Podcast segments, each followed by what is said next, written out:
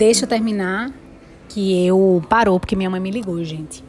Ah, sim, ele é um bebê, já pensa minha nora. Minha gente, às vezes eu me, às vezes eu fico orando de verdade pelo futuro de Jonatas. Parece uma coisa de doido, né? Mas eu, Jesus, abençoe minha nora, abençoe Jonatas, abençoe é, uma esposa de pastor uma vez me disse, Steph, tu pensa muito no futuro. Eu realmente, eu paro muito para programar o o, o, futuro, sabe? Eu sou muito de planejar as coisas, eu gosto muito das coisas organizadas, sabe? Quando eu penso, por exemplo, eu tô pensando se eu vou fazer a festa de Jonatas de um ano.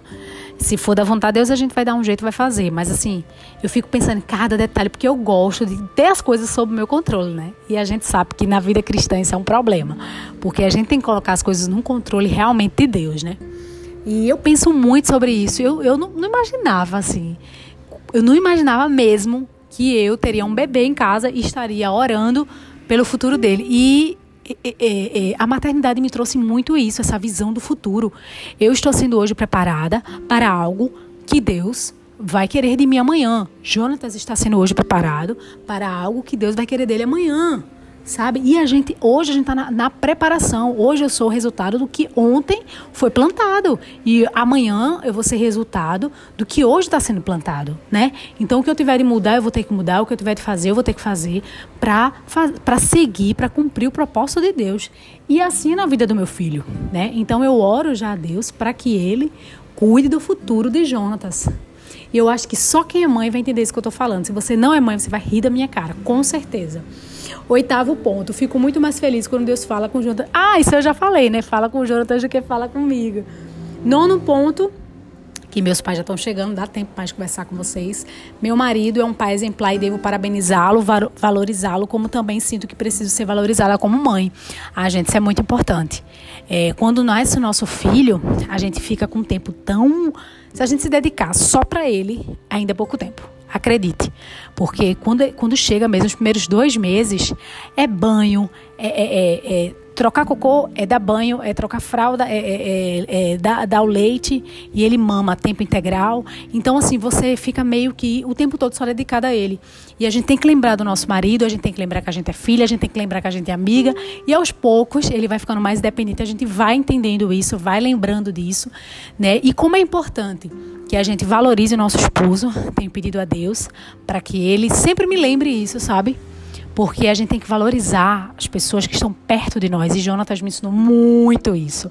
Quantos amigos que eu tinha que hoje eu não faço muita questão de estar perto. Porque eu não percebo assim tanta. Assim, eu não percebo que vai ser algo, digamos assim. Como é que eu posso dizer para vocês, né? é, pessoas que antes faziam muito sentido, mas depois que meu filho nasceu não fizeram tanto sentido. Eu acho que eu quero hoje estar realmente perto de poucas pessoas. Sabe? Quando eu falo querer estar perto, é constantemente, é abrir meu coração. Tu tá entendendo? Então, assim, é, eu tenho valorizado muito mais os meus pais, que é com quem eu posso contar. Quando o Jonathan está doente, eu ligo para eles. Eu ligo para as amigas mais próximas, eu peço oração, eu sei que vão orar e vão se preocupar.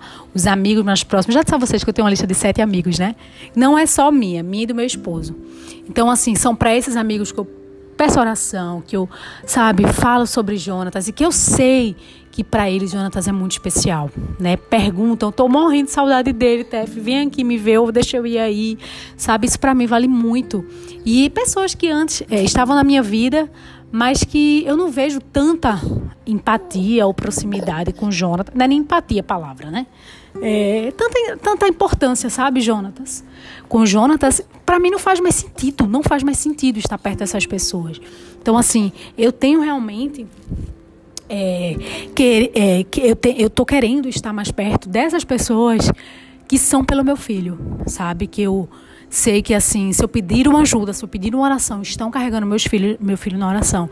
Então, nossos pais, nossos irmãos, né? Nosso, os avós, os bisavós, meu Deus, chegam a ver Jonatas e chorar, né? Querer ver Jonatas o tempo todo. Essas pessoas são muito importantes realmente na vida dele. A gente tem que valorizar enquanto a gente tem, enquanto a gente está perto, enquanto a gente está vivo, né? E essa lista de sete melhores amigos. Além dessa lista, é claro que eu tenho outros amigos que eu gosto muito, mas esses sete, acho que eu mantenho um contato diário maior, né? Um contato assim semanal, diário, vez ou outra a gente se fala maior.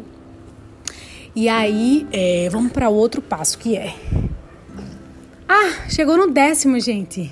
Ah, não, falei, não esqueci de falar sobre a valorização sobre mãe. Essas pessoas que eu tava falando agora, que estão mais perto e que eu quero para minha vida e tô muito mais perto delas, é, elas têm me valorizado como mãe, sabe? Isso é muito importante. A gente se sentir valorizada como mãe. A gente não tem apenas que amar nosso filho, amar nosso marido, mas a gente, eu acho que, ó, gente, você vê uma mãe tá grávida, fala ela uma coisa boa. Você tá linda. Isso é bom. É um afeto positivo. Olha, vai dar tudo certo. Deus vai mandar tudo. Eu, quando vejo uma mãe agora, eu digo: olha, não se preocupa com o parto, porque você vê seu filho, conhecer seu filho, vale a pena tudo. É tão bom.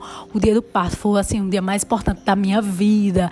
É, foi tão bom, sabe? Você a dor, uma coisa que você sente é tão pequena, é tão insignificante. À vista de conhecer o nosso filho, eu falo sempre coisas boas. Vejo uma mãe que acabou de ter bebê, eu vou lá e digo: olha, quando você puder receber uma visita, eu tô aqui querendo visitar, mas olha, tô orando por você. Qualquer dúvida, tô à disposição. Sei que seu tempo tá corrido, mas seu filho tem a melhor mãe que ele poderia ter, tá? Não esquece disso. Você é incrível. Eu sempre passo isso pra mãe, porque a gente, como mãe, a gente precisa. Ó, gente, fuja, corra, corra assim de jato de trem, de avião, de pessoas que vão estar tá olhando para você, olhando para o seu filho e buscando coisa para criticar, pelo amor de Deus. Você está aprendendo a ser mãe, sabe? Não tem uma fórmula. Aí chegar para tu e, ah, isso está errado. Isso tá... Não, pelo amor de Deus, a gente tem que estar tá perto de pessoas é que nos levante como mãe e diga, você é uma ótima mãe, só, só pelo fato de você estar tá se esforçando, porque perfeição não existe né? A gente nunca vai ser perfeita, a gente tem que buscar a excelência. Então eu tô realmente fugindo de pessoas que dão muito pitaco e você tem que dar um sorrisinho e agradecer, mas lá dentro você acaba que às vezes, dependendo do que a pessoa fala, você fica chateada mesmo. E por último, que meu filho tá tossindo, vou dar banho nele. Nos sentimos muito inseguras, apesar de a maternidade realmente é, me trouxe essa insegurança. Apesar de sermos aprendizes e termos esse direito, a gente sente muita insegurança. E uma palavra mal colocada pode simplesmente nos, nos entristecer. Né? E é muito. Gente, já parou para pensar como é ruim? Você. Imagina você falar algo para uma pessoa e deixar ela triste. A gente tem que raciocinar muito bem antes de falar. Porque você chegar para uma pessoa achando que você está né, com aquela palavra da verdade. Não, estou a favor da verdade né? E, e você simplesmente você pode matar a pessoa, você pode entristecer, você pode causar um, um sentimento ruim.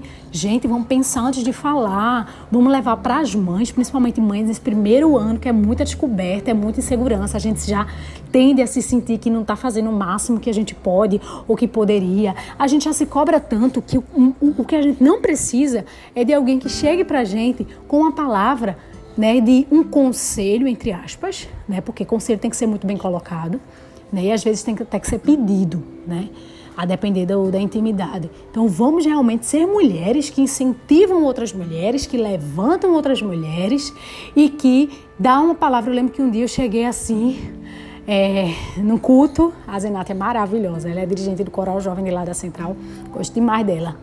E eu falei assim, infelizmente eu estou tendo que fazer isso, aquilo, tô saindo com Jonatas, porque assim, eu, eu sabe, ficar em casa o tempo todo, não acho que faz bem para ele, sabe? Eu quero sair, eu quero.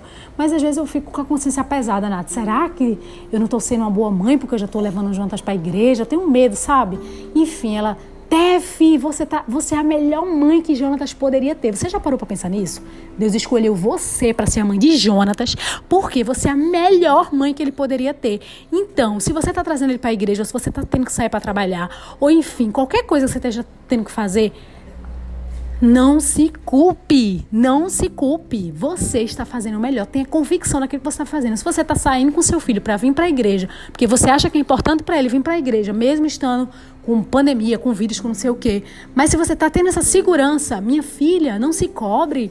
Você é a melhor mãe que ele poderia ter. Isso, ah, isso abraçou meu coração. Nath, a gente precisa gravar um, um podcast, o Autoestima da Mamãe, porque você é a pessoa perfeita para isso, sabe? Ela é muito empática, Nath. E é isso, a gente não tem que estar se comparando. Ah, fulaninha só levou o filho com um ano. Eu levei meu filho a primeira vez com um mês e depois só um dia com um mês e passei a levar depois firmemente com três meses. Eu não sou uma mãe pior ou melhor por conta disso, né? Foi a decisão que eu tomei com base no que Deus, no que eu senti que Deus estava me impulsionando a fazer. Deu três meses, eu disse, eu vou voltar para a igreja com Jonatas, eu não vou esperar ele completar seis meses. Mas eu também não posso culpar, ou discriminar, ou diminuir uma mãe que só vai, só vai levar o filho com dois anos porque ela acha mais prudente. Né? A gente tem que ter muito cuidado para a gente não entristecer uma pessoa. Não vou dizer matar, porque é demais, mas assim, entristecer alguém, né, gente? Então a gente, mãe, fica muito sensível, viu? Chega uma pessoa para mim e quiser me desafiar como crente, diga que eu não sou uma boa mãe. gente, beijão, vou me embora que eu já tô com pressa, mas é isso. Não consigo falar com vocês de maneira assim, resumida, mas enfim, que venham aqui pessoas realmente direcionadas por Deus. Beijão.